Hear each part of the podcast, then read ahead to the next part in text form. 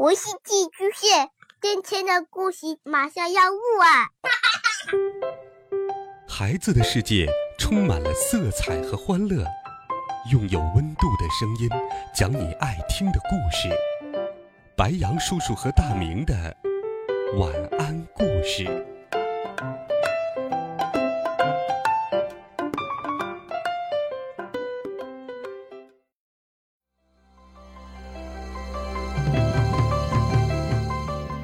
小朋友们、同学们，大家好，欢迎收听白羊叔叔讲故事。今天，白羊叔叔继续给你准备了《尼尔斯骑鹅旅行记》的好听故事。继续来听，到南方去。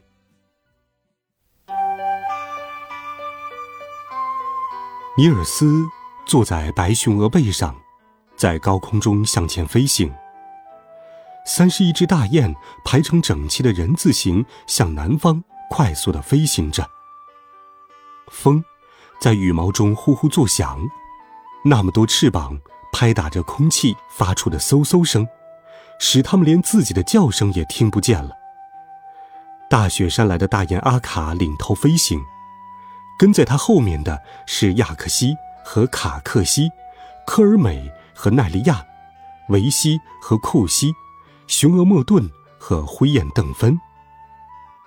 去年秋天，跟随他们一起飞行的六只小雁，现在已经离开雁群，独立生活了。老雁们带着今年夏天在大山峡谷里长大的二十二只小雁在飞行。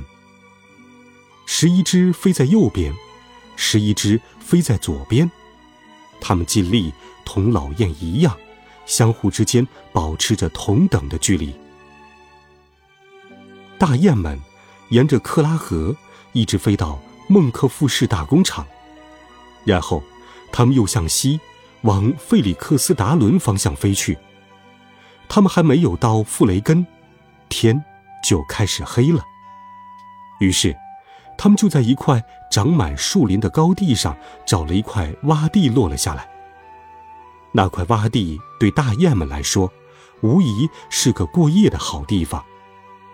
但男孩子却觉得那里既寒冷又潮湿，希望找一个更好的地方睡觉。他刚才在空中的时候，就看见山下有几座庄园，落地后，他便急急忙忙去寻找了。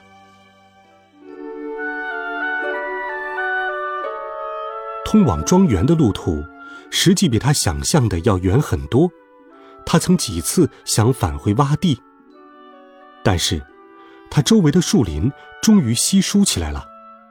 他来到了一条伸到森林边的大路上，从大路又分出一条美丽的桦树林荫道，直通一座庄园。他便立即朝那个方向走去。尼尔斯最先进入的是个后院，大的像城里的广场，四周是一排排红色的房屋。他穿过后院，又见到了一个院子，那是住房所在的地方。房前有一条沙石小径和一个很大的庭院，两边是厢房，房后是一个树木葱郁的花园。主宅地本身很小。并不引人注目，但是，庭院四周却长着一排十分高大的花树，树与树之间挨得非常紧密，形成了一道名副其实的围墙。院子里空无一人，尼尔斯可以自由自在的随便走动。他来到花园里的时候，发现了一些东西，几乎使他欣喜若狂。他爬上树。去摘果子吃，但是，他还没有摘到一串，就发现一棵丑李子树上也结满了果实。于是，他溜下花楸树，爬上丑李子树。但是他刚刚爬上去，又发现一棵红醋栗树上也挂满了大串大串的红色浆果。这时，他发现。整个花园里到处长满了覆盆子、犬蔷薇，远处菜地上长着大头菜，每棵树上都长满了浆果，野菜结了籽，草杆上长着饱满的小穗。而在那边的一条小路上，啊，他肯定没有看错，有一个漂亮的大苹果在月光下闪闪发光。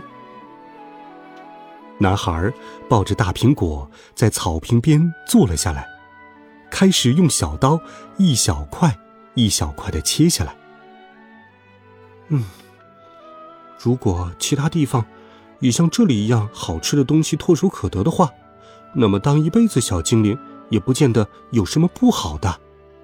他想。他坐在那里，一边吃一边思索着。最后，他想。如果他继续留在他现在所在的地方，让大雁们自己回南方去，也不错。我就是不知道怎么向熊俄莫顿解释我不能回去的原因。我最好还是同他彻底分手，可以像松鼠一样储藏过冬的食物，冬天住在牛棚的一个暗角里，我就不会冻死了。就在他想入非非的时候，他突然听见头顶上有一声轻微的响声，转眼间，一个像短小的桦树杈一样的东西落在了他的旁边。树杈摇来晃去，顶部有两个亮点，像燃烧着的煤块一样闪闪发光。那个东西看上去真像个怪物，但是男孩子很快就看出来，树杈。有一个弯弯的嘴，火红的眼睛周围有一大圈羽毛。这时他放心了。这个时候遇见一个活着的东西，真是太有趣了。也许你，猫头鹰夫人，愿意告诉我这个地方叫什么名字，住在这里的是什么人吧？猫头鹰这天晚上和秋天所有的夜晚一样。正靠在一个大梯子的木板上，注视着下面的石子小路，是否有耗子的踪迹。但是，使他感到吃惊的是，他看到了一个样子像人，但又比人要小很多很多的东西在花园里移动。好奇的他飞了过来。这个时候，男孩子的话吸引了他的注意力。他有些吃惊。这个小人儿为什么会说自己听得懂的话呢？但是他还是回答了他的问题。这个庄园叫莫尔巴卡，以前这里住的是上等家庭。可是你自己是什么人？我在想着搬到这里来住，你看行吗？猫头鹰说：“哎。”这个地方已经是今非昔比了，不过还可以生活。这主要看你靠什么度日。